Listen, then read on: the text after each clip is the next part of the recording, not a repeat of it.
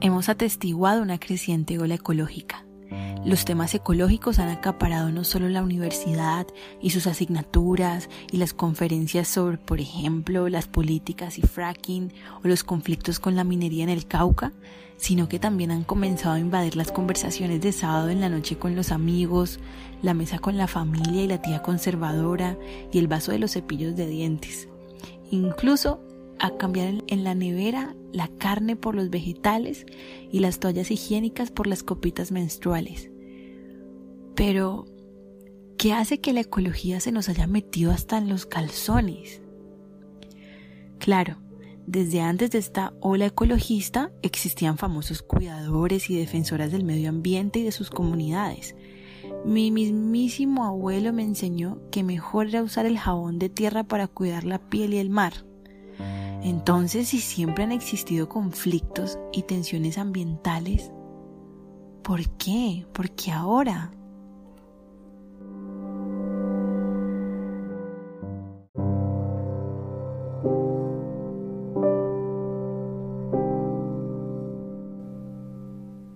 Seguro la ola tiene que ver con que presenciamos, ahora más que nunca, más continuamente, más abiertamente y con mayor rapidez información sobre la intensa explotación de los recursos naturales que está causando la extinción de numerosas especies animales y vegetales y el grave deterioro de medios tan esenciales para la propia vida humana, como son la tierra, el agua y el aire.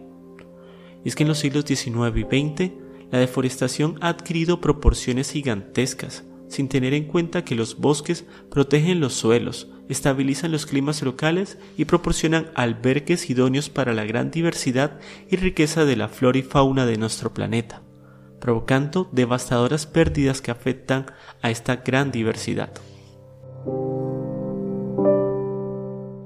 En 2018, Colombia perdió más de 197 mil hectáreas de bosque desde el mundo científico y medioambiental se da una alarma por haber encontrado una nueva gran isla de residuos plásticos. Se trata de la segunda mancha de basura detectada cerca de las costas de Chile y Perú, cuya extensión se estima en más de 2 millones de kilómetros cuadrados. Nueve de cada 10 personas en el mundo respiran un aire contaminado.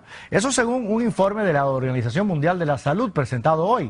Desde hace más de dos semanas se vienen presentando emergencias ambientales por cuenta de un derrame de más de 22 mil barriles de petróleo.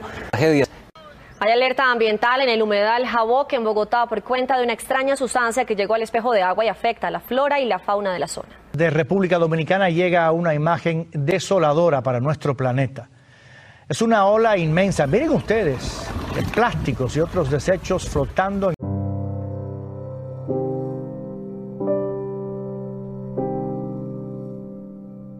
Los pantanos y las marismas, hábitats de muchas especies de flora y fauna, también están en vías de desaparición en casi todas las partes del mundo.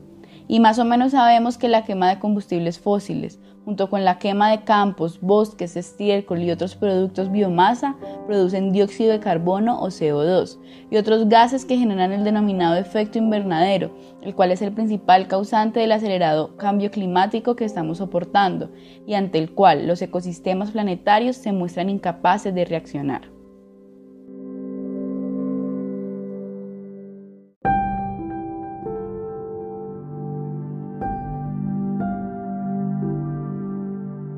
Y todos estos procesos de degradación severa y otros conflictos sobre los recursos naturales se han profundizado, dicen muchas sabedoras y teóricos que consultamos, por la implementación mundial de un modelo económico llamado neoliberalismo, que genera una gran cantidad de ganancias para pocas manos y al mismo tiempo un gran deterioro para el medio ambiente y para las comunidades locales de donde se toman estos recursos.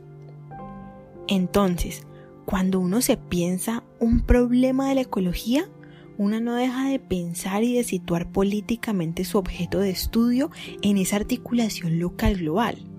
Como la famosa antropóloga Aleta Biersack señalaría alguna vez, la ecología, la ecología política en este caso, estudia la naturaleza y los humanos y su relación. Y para estudiar esa relación se revisa la cultura, la historia y los sistemas poderosos de aquí y de allá que nos rodean, sistemas como el del neoliberalismo, por ejemplo.